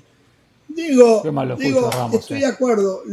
a ver, los italianos, a veces pienso, no, no le ayudan. Bueno, el segundo apellido es Coco de Pereira, porque los italianos eh, eh, normalmente llevan a cabo el fútbol que le gusta a Pereira, eh, de, paciencia, de convicción defensiva, de jugar con el error del rival. Sí, a Carolina también Exactamente, y a mí se me hace aburrido. Que yo lo sé, lo sé que eso pasa, es cierto. Pero no sé, este, como bien lo dijeron los compañeros, era el derby de ellos. Por lo menos yo esperaba que pusiesen mayor factor H. H de huevo. Por lo menos yo digo una cosa, por lo menos, y no por lo menos tomando en cuenta la rivalidad, dos equipos que comparten ciudad, que comparten estadio, alguna patadita, algún golpecito, alguna trifulca. Eso también es parte del fútbol, ¿eh? o sea, es. Eh, exacto, le da el colorido. Que después venimos, yo sé, todos somos unos santitos y criticamos, como lo que pasó en River Boca, criticamos. Y hay que, y hay que criticarlo, está bien, hay que criticarlo, ¿eh? Pero en un partido como este, con la historia que hay en juego, uno esperaba un poco más de, pasión por ese lado. Pero bueno, quería, quería hablar un poco de. Eh, apenas terminó ayer el partido del el Real Madrid contra el City y cambio así abruptamente de tema, no me importa, no me interesa, lo hago. Exacto, no es lo que yo tengo libreteado que tiempo, la producción no me importa. No es lo que tengo libreteado. No me importa. No me importa. Por mayoría, por mayoría eh, queremos tocar este tema. ¿No es cierto, Carolina? Vamos a hablar ese partido. Perfecto. Ya está, ya tenemos la mitad más uno, así que está bien. Claro, yo, como siempre, termina el partido, bueno, uno termina, viene corriendo al, programa al aire, compartimos parte del programa durante el partido y a veces nos cuesta ver algunas cosas. Entonces después, como lo hago habitualmente, me senté con, mi sistema que tengo súper avanzado de computación para analizar jugadas desde diferentes ángulos. Sí, que ya no lo trae acá, ya no, lo expone acá eso ya. No, no, no lo pongo más. Mira, le, le, voy a decir la verdad, le voy a decir la verdad, le voy a decir la verdad y no voy a, dejar de, de, de mentira. La verdad, no me llegaron al precio. No me llegaron al precio. O sea, yo cobraba doble y triple por ese segmento y hubo un reajuste que no me gustó. Que no me gustó. ¿Estamos claros? Ahí, la dejo, ahí la dejo. Pero entonces, bueno, cuando me, acomodo, cuando me acomoden económicamente eh, la parte que me ajustaron, seguiré y volveré con el segmento. Ahora, estaba analizando y la verdad que Qué bárbaro. Hay que aplaudir. Todo lo hace por plata, eh, únicamente por sí, plata. Sí, sí, sí, todo por plata, sí, todo por plata, sí. Eh, hay que aplaudir eh, el trabajo de Ancelotti con este Real Madrid. Eh, ayer, por ejemplo, me llamó mucho la atención Haaland, que hizo prácticamente nada en el partido, muy poco y nada, cuando sabemos lo importante que es Haaland. Estuve analizando los movimientos del Madrid, cómo hizo para desconectar a Haaland del partido, cómo aislarlo, con Rudiger que lo marcaba, con Alaba que le hacía sombra, con Tony Kroos que retrocedía, con video lo podría mostrar mucho más claro, pero bueno, ya sabemos las, condiciones, lo que aconteció. Cómo cortó el circuito de Kevin De Bruyne con el propio, con el propio Haaland, cómo lo cortó, cómo aisló a De Bruyne del juego, donde Valverde hizo un trabajo formidable en ese sentido. Cómo manejaba las dos versiones del el retroceso o la presión arriba al Madrid por momentos, dependiendo, dependiendo cómo el partido se presentaba o dónde o cómo manejaba la pelota el City. Porque este es un equipo que ahora incorporó, como acá lo dije hace mucho tiempo y lo traje en las clases tácticas, la pelota larga como opción. Ataca también de esa manera, porque ya saben que le gusta salir jugando. Entonces, con Valverde, y acá Ramos se tiene que sentir orgulloso, manejando los hilos del equipo, era el termómetro que indicaba, vamos hacia adelante o vamos hacia atrás? ¿Retrocedemos? Pero hacia ¿Nos adelante no acostamos fueron casi en la nunca. puerta de nuestra área? No, ¿cómo que no? ¿Cómo que no? ¿Cómo que no? En el segundo por favor, tiempo, Ramos, por poco, favor. No, no, El no, primer tiempo, por. Dios. Del primer tiempo.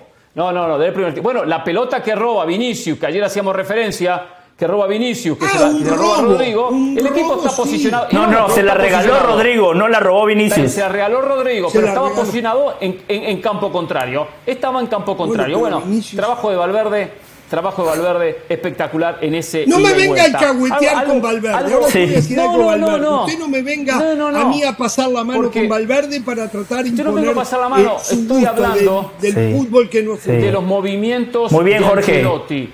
Muy bien trabajado, muy bien estudiado y controló, a Guardiola lo controló. Leía también la prensa española y elogian el trabajo y este poco volumen de juego que tuvo el City, consecuencia del gran plante- planteamiento del Ah, mire propio usted. técnico italiano. El super hiper más, ¿eh? campeón, el mejor de todos los Tengo tiempos, más para agregar. solamente a controlar al equipo de Guardiola. El Real Todos, Madrid, Ramos. el mejor de todos, Yo- que nos yo- yo le digo una cosa, aquí del Valle todos Ramos, los días, todos hoy coincidíamos. está conforme con A ver, no haber todos permitido que el coincidíamos, City hubiese jugado todos mucho coincidíamos o que que Haaland el no hubiese rendido. Déjese de broma. Ramos, todos coincidimos que el City tiene más fútbol. Todos coincidimos que tiene más fútbol. Pero Sí, si tiene más claro. fútbol, voy a controlar ese fútbol con estrategia. Con estrategia. Voy a controlar ese fútbol. Y con la estrategia. Entró a lo- controlar lo- al por City, lo no a que el. City lo controlara a él. ¿Por Entró a controlar al City. esto, es como cuando usted va a la guerra. Es el usted va a la guerra y Madrid. tiene. u- u- Es el Real Madrid.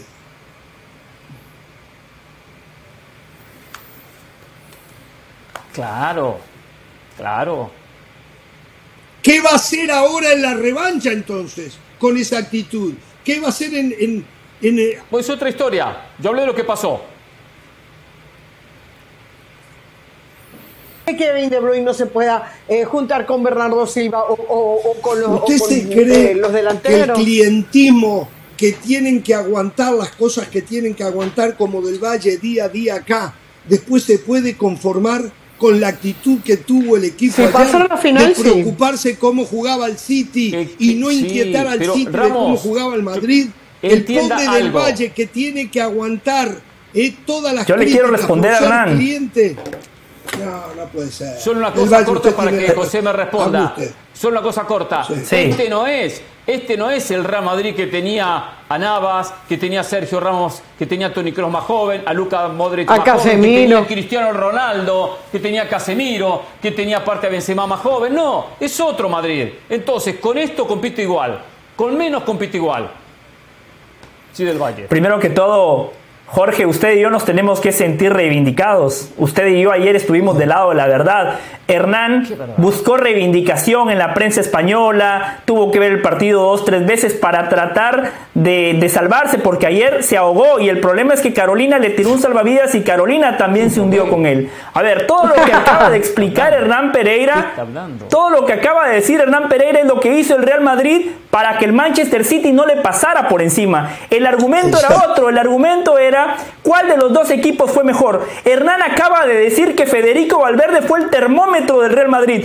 ¿Cuántos pases importantes de ataque hizo Federico Valverde? ¿Cuántas veces rompió entre líneas? ¿Cuántas veces pisó la, la portería contraria? Cero. O sea, si usted me dice que uno de los mejores mediocampistas del mundo fue reducido a un papel nada más para ensuciar la cancha, nada más para defender, está muy mal. Si hizo la primera faceta, está perfecto. Neutralizamos al City. ¿Y después qué? ¿Cómo ataco? Porque bien lo Falto. decía Jorge. Estamos hablando del Real Madrid. Estamos hablando del Madrid en el contexto de la Champions, en el Bernabéu, en el estadio donde las cosas imposibles se hacen posibles gracias a la jerarquía de sus futbolistas. Ayer el Madrid en ningún momento estuvo cerca de ganar el partido. Se encontró con un gol porque la táctica sigue ganando, funcionando. Se la demos a Vinicius y que 1-0 resuelva el brasileño. cerca del 2 a 0 en el segundo tiempo. Hizo un gol recuerdo. hasta No. que es atípico momento en Vinicius. 1-1 estaba un cerca gol del 2 a que es 0. atípico en Vinicius. Hasta eso se le dio al Madrid ayer. Por favor. Porque Vinicius no te hace gol, gol y de el gol del. City. Una pregunta, una pregunta. Camavinga, por favor. Bueno, no, no, no, pero, para Jorge y perdón, para José. pero ese gol Para de Jorge y para José. lo hace El casi City todos los fines de jugó una, una pregunta. En la Premier, ¿eh? Para, Ese para- mismo para. Jorge y para José, ¿el City jugó mejor ayer o en la serie del año pasado? En la serie, En la serie del año pasado. Bueno, en la serie del año bueno, pasado. bueno, el año pasado le metió muestra- terrible baile. Bueno, De acuerdo. bueno, Sí. y, y eso, mu- Entonces- bueno, Sí. eso muestra el buen trabajo de Ancelotti y muestra Claro. que un equipo diezmado Bien. hizo jugar Bien. peor a su rival. Carolina, su Carolina. rival. Y ahora yo le hago una pregunta. ¿En dónde lastimó más el Real Madrid ofensivamente al City? ¿En la serie pasada o en el partido de ayer? En la serie pasada donde en No Inglaterra le marcó tres goles, donde en el Bernabéu le marcó tres vuelta. goles. Eh, Tenemos, Pues, pues, en perfecto, pero partido bueno, pero usted me hizo una pregunta y el partido de vuelta aquel- todavía no se jugó, yo le respondí. En aquel partido el City sí le pasó por encima al Real Madrid. Es que la parte Claro. que no han, que no Sí. han entendido es que el, este City Está no le pudo pasar ayer por encima al Real Madrid. No pudo. Fue No superior, pudo. no le pasó por encima, pero fue superior. Y el Real Madrid no, 12 no, no, no lo lastimó. Con Walker. 27, 28, 29, 20, 12 minutos 29 segundos. Pereira decía acá. A mí lo que más me importa es el resultado. Sí. ¿Cuál fue el resultado de ayer del Real Madrid jugando de local Uno en el uno. Estadio Santiago Uno. Bernabéu, donde históricamente ha sido lo inexpugnable sabemos. y los rivales terminan ¿eh? arrodillados frente a su majestad?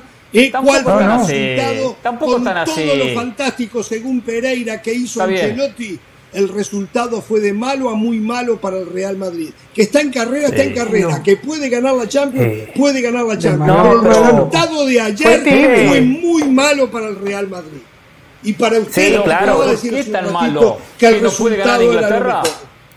Si muchos pensaban No, no, que el poder City puede. ayer liquidaba la Poder serie, puede. acá pensaban, no acá actitud, pensaban ¿eh? que el City liquidaba la serie. Si tuvo Y ese suerte fútbol de la frente Premier no lo Liverpool mostró. el año pasado, precisará, precisará tres veces la suerte. Con la actitud de ayer, Bueno, tres veces pregunto, la a ver, suerte a ver. que tuvo con el Liverpool para ganar la ¿Quién fue Manchester superior? City. ¿El Liverpool en esa final o, o el City ayer al, al Madrid? ¿Cuál fue superior?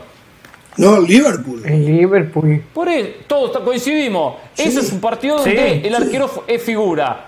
El arquero es figura. Ayer no Sí. pasó. Entonces, cuando tengo un rival que es superior, No, en la forma, pero el arquero ayer. Pero, y ah, cuando pudo y hoy lo miraba las repeticiones. A los 13 minutos había sacado tres abajo contra la raíz de los caños, ¿eh? Claro. A los 13 minutos, ¿eh? No fue la cantidad acá con el Liverpool. Pero a los 13 minutos, Pero- Courtois había pero sacado. volvemos Courtois a lo mismo. pelotas está para portear. los ¿Qué 13 quieren? Que sea un observador. Eso No, Pero no, volvemos yo digo que no. Simplemente demuestra cuál fue la realidad. No, Hernán lo lleva a que el City no vapuleó al Real Madrid. A eso lo lleva Hernán. Hernán, yo sé que usted le va a River y quizás en River se conforman con emparejar el partido. Esto es el Real Madrid, Hernán. No, no, Esto no, es la Champions. El Real Madrid es el Pero papá si de Europa, es el rey de Europa. A ver, yo, yo sé lo que es el Madrid, pero también hay que ponerse en la realidad. Que todos decíamos que el City es favorito y tiene el City más fútbol. Y el Madrid es un equipo que está envejeciendo en algunos puestos, que se han ido jugadores claves. Entonces hay que ver esa realidad. Y que enfrenta al Getafe a veces termina perdiendo. Le pasó en la Liga. Ver. Esa es la realidad de la temporada del Madrid. La versión, compite la versión de. Vinicius en el Madrid es extraordinaria y más el Vinicius de ayer Perfecto, que no provoca rivales, que no se la gana. único. Es extraordinaria. Valverde, usted vino, quiero decir algo de Valverde, ¿eh? se me ocurrió ahora después.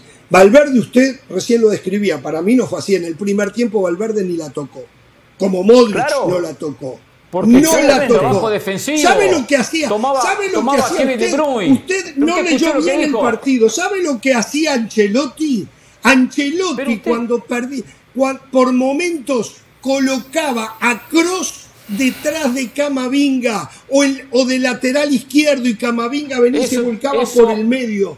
Eh, Eso Sí, fue lo más porque no tenía salida. Con revolucionario Toni Kroos- que hizo, lo más Sí. revolucionario que hizo. El miedo a perder no dejaba que Cross acompañara a Camavinga. Le decía a No. Camavinga, tú vas que yo te cuido. Ustedes que querían Dios, que el Real Madrid el- le diera la pelota, Es que- al- le, le diera la pelota al Manchester City, que le dejara los espacios, que fuera a atacar No, no, cada yo tanto. quería. Yo entiendo que faltó Lo que yo transición. le pedí Yo al entiendo- Madrid- Jorge, Uruguay se enfrenta a Francia que lo- el día de lo mañana metiera en unas contra el arco semifinales al del. Mundial.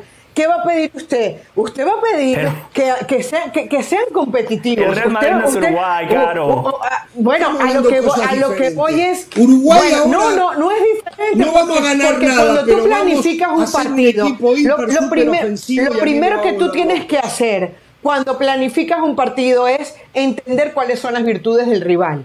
Y las virtudes del Claro. rival de Manchester City son muchas. Entonces, ¿qué pasa? Tú No, tratas yo de no que no te goleen. y luego Pero tú si- vas a la parte si del ataque. juega de la manera que faltó. jugó ayer el Madrid, de local en el Bernabéu, ¿qué es lo que va a hacer el próximo miércoles en Manchester? ¿Qué es lo que va a hacer? Me pregunto yo. Si ayer hizo lo que hizo. Tratar de llegar un poco más. Tratar de llegar O sea, un poco más. o- o que sea, más.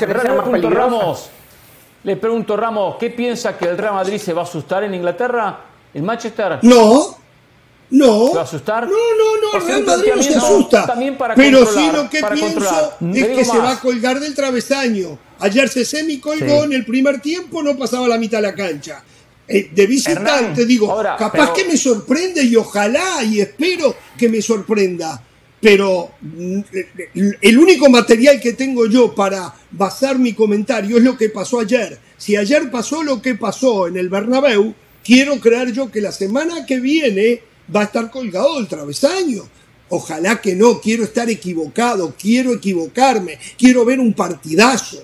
Eso es lo que yo quiero No ver. ver. Pero ayer lo del Sí, lo Madrid no estuvo bien. No me, ven- no me lo trate de vender al No, Madrid, el yo, yo le quería decir a Hernán, yo le quería decir a Hernán que por supuesto que el Madrid no se va a asustar en Inglaterra. El Madrid no es un equipo cobarde, el Madrid es un equipo valiente, pero si tomamos como referencia el partido de ayer, ¿cuál de los dos equipos estuvo más cerca de su techo futbolístico? El Real Madrid. Entonces el margen para mejorar del City es superior. Es más probable que el City nos dé un partido como lo viene haciendo en la Premier, en la FA Cup en la Champions. Y si el Madrid Sí. llega a su tope futbolístico, que está más cerca que lo que hizo ayer, no le va a alcanzar igual. Puede que no le alcance, pero lleguen a Inglaterra con opciones. Yo digo lo siguiente, si aquí del Valle decía cero chances al Cero de pasar, cero chances, Lo mantengo. cero chances. Sí. Y ayer, ayer controló al rival, no le hizo daño. Un uno a uno que lo deja con vida. Entonces, hoy está jugando, hoy, hoy planifica una revancha sabiendo que está a un gol de poder llegar a la final. Entonces, no es tan Claro. imposible para este Madrid. Cero chances es cuando se enfrentan Danubio con Flamengo. Cero chances. Está bien. Cuando se enfrenta Brasil Ah, ¿y contra Uzbekistán. Cero chances. Pero eh, en, ese, en esa serie, Danubio con Entonces- Flamengo, ¿qué pasó con su frase de que esto es fútbol, todo puede Pero- pasar, Bueno, los partidos no, se tienen no que jugar? ¿Qué rama. pasó con esa frase ahí? Sí, Hay que jugarlo, pero sabemos que a larga Flamengo se lo clava Danubio. Eh, eh, Brasil contra Uzbekistán. O sea, eso es cero chance. Digo, si tengo cero chance y, y en la ida no me hacen daño, porque no es que. ¿Cuántos goles se comió Haaland? ¿Cuántos goles se comió Haaland? Les pregunto. Ninguno, ninguno. No, lo, lo marcó bien, ¿eh? Tiene Un, crédito un Madrid. hombre que a mí Si me ha decepcionado menos, como. Rudiger, que juega un partido como el de ayer notable y otro que es Sí. un desastre. Pero ayer lo marcó bien. Claro. Ayer lo marcó Sí. bien Rudiger y Alaba. Y Alaba también, porque lo agarraba según por donde se moviera. Hasta Modric. Lo marcaron muy bien, marcaban, la línea estaba quebrada para siempre haber uno que sobraba por si Haaland Eso, algo. mira, toda- toda la razón de lo que explicaste pero, pero es el gusta, Madrid, es el Madrid. Y acá bien, ahora lo que pero- estamos pero hablando es que la es saga fue Madrid. lo mejor del A ver. Madrid. Pereira. Claro. A ver, eh, yo lo que digo es siguiente, usted dice es el Madrid y José dice no, porque la historia el Madrid, pero le da cero chance. Entonces, ¿en qué estamos? ¿Le da cero chance? No, pero es el Madrid. No. Es el Madrid con sus, con cero sus, con sus champions, con su historia, pero tiene cero, chan- Sí. cero chance. Entonces, ¿en qué estamos? Bueno, con tiene esa cero actitud chance, no pero está tiene con la chance. historia. Hernán Pereira. No, con esta actitud Hernán compitió. Apuesta a la suerte el Madrid si no de era por un error individual. El, Madrid, error como lo hizo con el Liverpool, apuesta a la suerte. Con la actitud No. de ayer el Madrid apuesta a la No, suerte. no, no, no, con no. La planificación la que- defensiva que hubo del equipo no tiene que ver con la suerte. Por favor, La planificación por favor. defensiva del equipo no tuvo que ver con la suerte. Dos cosas, ¿Sabe Hernán Pereira, Jorge, muy breves, muy breves. Sí. Yo dije que el Madrid tiene cero chances. Yo no dije que la serie se iba a definir en, la- en- en- en los primeros 90 minutos. Lo sigo sosteniendo. El Madrid tiene cero chances. El Manchester City es el claro, claro. Qué claro difícil para favorito Del Valle. Para llegar Qué difícil a para Del final. Valle, porque Y- él va a querer tener la razón y al mismo tiempo que el Real Madrid quiere que pase a la final. No sé qué va a pesar más. Qué difícil. Sí, para no, mí. pero Claro, mi expresión de deseo es que yo quiero que el Real Madrid pase a la final, por supuesto, y usted lo sabe, claro, yo le digo al público abiertamente que le voy al Real Madrid, yo no me meto en un closet como muchos de mis compañeros. Una cosa es la expresión de deseo y otra cosa es el análisis futbolístico. Y solo le quería decir algo a Jorge, que hoy está teniendo un programa perfecto, viene alineado conmigo, pero Jorge, yo tengo que señalar una de sus. Usted dijo, dijo en el bloque anterior, Ah, el partido del Inter contra el Milan no me gustó porque nada más había un jugador sudamericano. Pero Jorge también Sí. dice que el mejor equipo del mundo hoy es el Manchester City, un equipo Sí. que no tiene ningún Sí, que latinoamericano no en tiene, la cancha. no tiene. Hay Un excepciones. equipo- un equipo- en la vida, Ah, toda regla tiene su Bueno, excepción. en la banca, Toda en la banca, un cuidado, tal Julián tiene Álvarez, Julián ¿no? Álvarez, ¿eh? No, Bueno, Álvarez y de a Argentina, Perrone. es A cierto. Álvarez y a Perrone. A Álvarez y a Perrone tiene. Tiene dos sudamericanos. Que ahí vienen. A ver, ayer pensaba yo, yo digo, qué fabuloso sería para Valverde, fabuloso, que el Real Madrid se lo vendiera al City y que a Valverde lo agarrara Pep Guardiola. Si Valverde hoy es un fenómeno, con Guardiola sería un recontra fenómeno. ¿Y por qué digo esto? Por lo que hizo Guardiola con un jugador que tiene similitudes con Valverde como Kevin De Bruyne. Lo agarró del Wolfsburgo, lo había destrozado otro técnico que lo tuvo en el Chelsea, le había matado el fútbol y la moral, algo que no pasa con Valverde, Valverde tiene la moral bien allá arriba. Eh, digo, me puse a pensar, qué fantástico sería que Guardiola tuviese a Valverde. Lo podría convertir en el mejor jugador del mundo, ¿eh? en el mejor jugador del mundo. Una opinión, es una opinión. No, no, Real Madrid no se puede dar el, no se puede dar el lujo de perder a Valverde. No se, no se puede dar el. es, eh, eh, tendrá mejores o peores partidos, pero Valverde hoy es fundamental en este Real Madrid. No puede perder a Modric, a Kroos, a Casemiro, que ya lo perdió. Que que quedaría muy desprotegido el Real Madrid sin Valverde. Aparte, por ese lado derecho, Ah, es si una, no- si no es- tiene- es una ilusión mía. Yo sé que no tiene posibilidad. Yo digo, ¿cómo podría todavía crecer Valverde de la mano de Guardiola? Sería espectacular, sería espectacular. Bueno, atención a esto, ¿eh? Y en Europa Por no cierto- paran. Sí. Yo podría jugar en los equipos de Guardiola. El otro día Oh. leí una declaración de Ay, Mares. Sí, Hernán, no se ría. Mares, No, del Mares Valle. dijo que Guardiola. Claro, yo podría jugar en los equipos de Guardiola. Escuchen atentamente. Mares, No, aquí estoy leyendo. Dice Guardiola, dice Guardiola que para que el futbolista rinda es importante que tenga sexo con su pareja. Guardiola, yo podría jugar en tu equipo sin ningún problema.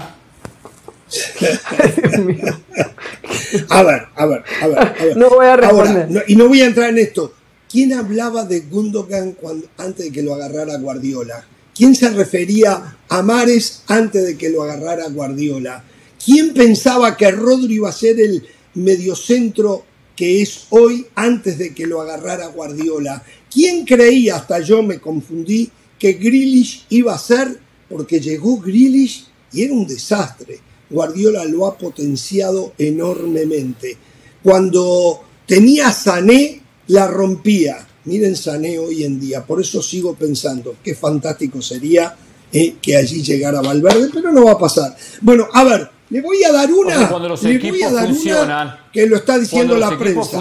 Déjenme- cuando los equipos funcionan como tales. No, pero si usted dice algo, yo tengo que responder. Me importa un bledo si tengan que ir. Cuando los equipos funcionan como tales, potencian a los jugadores. Yo tengo poder de Eh, síntesis. Cierto. Hablar media hora. Atención a esto, atención a esto. El Paris Saint Germain está vendiendo parte de sus acciones a un fondo de inversión americano que se llama Arctos Sports Partners. Es uno de ellos. Está vendiendo entre el 5 y el 15%, lo que significa que al Paris Saint Germain le van a entrar entre 200 y 600 millones de euros. ¿Quién iba a pensar? Porque a los cataríes no le hace falta la plata. ¿Qué es lo que estarán tramando? Es lo que me pregunto y podemos dejar volar la mente. Pero se lo ¿Qué es lo rápido. que estarán tramando? ¿Aumentar? ¿Serán palancas para poder superar el límite salarial? No lo sé. Eh, y después tengo una exclusiva ¿eh? del fútbol europeo también, que todavía nadie una la sabe. exclusiva de la sé. Copa del Mundo. Una exclusiva de la Copa del Mundo, casi me olvido. ¿eh? No, toma. bueno, después que si tengo tiempo y después que del Valle termine buena, y yo de ¿eh? la mía veré si le doy de la buena, Copa ¿eh? del Mundo. Faltan mil años para la Copa del Ah, Mundo. no, Lo esto, escucho del Valle. esto, esto es, esto es en menos de dos meses, ¿eh? En menos de dos meses. Sí, Ah, yo le La van a- una van a- exclusiva la van a del jugar cada dos años. Imperdible. Oh, Imperdible, Jorge. ah. Eh, Sí, su mandame pálpito es correcto. Su ¿Eh? pálpito es correcto, Jorge Ramos, le digo, eh, hoy viene enchufado. El Paris Saint Germain no tiene necesidad de dinero, los dueños eh, son de Qatar. Eh, pero cuando usted ingresa dinero, automáticamente tiene más dinero para fichar. Esa es la esencia del fair play financiero. Usted puede gastar siempre y cuando ingrese dinero. Entonces, claramente es un mecanismo para poder seguir fichando y para que el grifo siga abierto. Sí, pero ¿sabe una cosa? una Eh, ha dicho gente como Alkelafi que estaban en la búsqueda de nuevos inversores y que van a apostar a hacer algo diferente, van a empezar a jugar, a comprar jugadores jóvenes, ya no más consagrados como Neymar primero, Messi después, jugadores jóvenes. saben qué hacer, Cambia de no apuesta, da un giro hacer. de 180 No le creo. grados. No le el creo, no Paris hay proyecto. Saint Germain. Ahora, no entiendo, Son comprar desastres. jugadores jóvenes y si es verdad lo que se rumorea de que Mourinho sería el técnico, apagamos y nos vamos. Apagamos y nos vamos. Mourinho- jugadores jóvenes Mourinho como por lo Mourinho. menos por lo menos un técnico de fútbol que va a potenciar la institución, que va a potenciar el equipo, que no se van a meter a sacarle a, a Navas y ponerle a Donnarumma o hacer lo que quieran hacer los dirigentes o lo el propietario. Acá lo que diga Mourinho va a ser la última palabra. Entonces, está bien, es lo Bueno. que necesita un equipo como el PSG. Un tipo, gente Déjeme terminar de decir. le- Déjeme terminar Ahora- de decir. Déjeme terminar de Sí. decir. Déjeme terminar de decir. Este fin de mes, este fin de mes de mayo, inversores americanos desembarcan en la Liga Española y se van a hacer con la propiedad de un club de la primera división del fútbol español.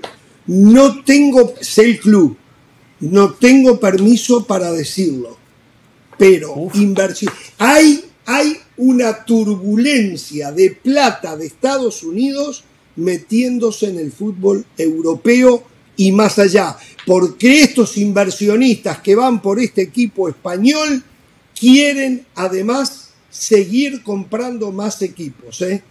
Ahí se las dejo. Un equipo que de media a fines de mayo, a fines de mayo les voy a decir, ¿se acuerdan lo que les dije? No tengo permiso para Yo usted lo diría de una vez para que no le pase lo que le pasó con Chicharito. Dígalo, no, No, pasa no, nada. no, que me pase, yo me comprometí, color de me comprometí camiseta, con ¿eh? el abogado de los inversionistas a no decirlo, con el abogado Diga de los color- inversionistas a no decirlo. Un color de la camiseta, voy a ser bien rápido, ¿eh? Bien rápido. Primero, los estadounidenses podrían apostar a la MLS, no, ni ellos creen en la MLS. Pero bueno, cambio el capítulo. No, por Dios, está Señores, lleno, es ¿qué está ¿eh? hablando usted? Esto es primicia, ¿eh? qué está- 2026. Señores, mes de julio de este año 2023, en Miami Beach están en un 90% ultimando detalles. Se estaría llevando a cabo el sorteo de las eliminatorias para el Mundial 2026. Le digo más, en el Convention Center de Miami Beach. el sorteo, el sorteo de las eliminatorias para el Mundial, no del sorteo del Mundial, de las eliminatorias. El- en julio del Jorge. 2023, ahora en dos meses.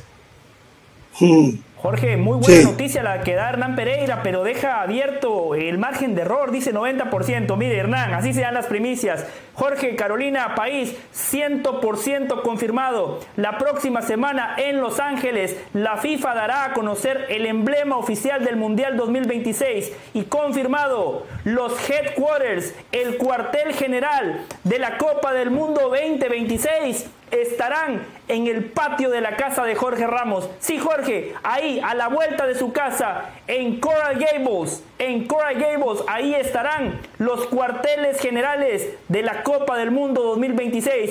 Pronto Ah, invito a desayunar a Gianni. Sí, Ah, lo invito a desayunar a mi casa. Sí, Ah, sí. perfecto. Lo invito a desayunar a mi casa, ¿eh? Uh, cuántas novedades en este ratito, ¿no? Cuántas novedades. Mm. Y atento, hace un ratito les ¿quién lo decía? Al término de la primera hora les decía, ¿eh? Cruz Azul detrás del huevo Lozano, ¿eh? Cruz Azul quiere al huevo Lozano. Se lo repito. Chivas detrás de Luis Chávez, el jugador de Pachuca. También lo quiere Rayados de Monterrey.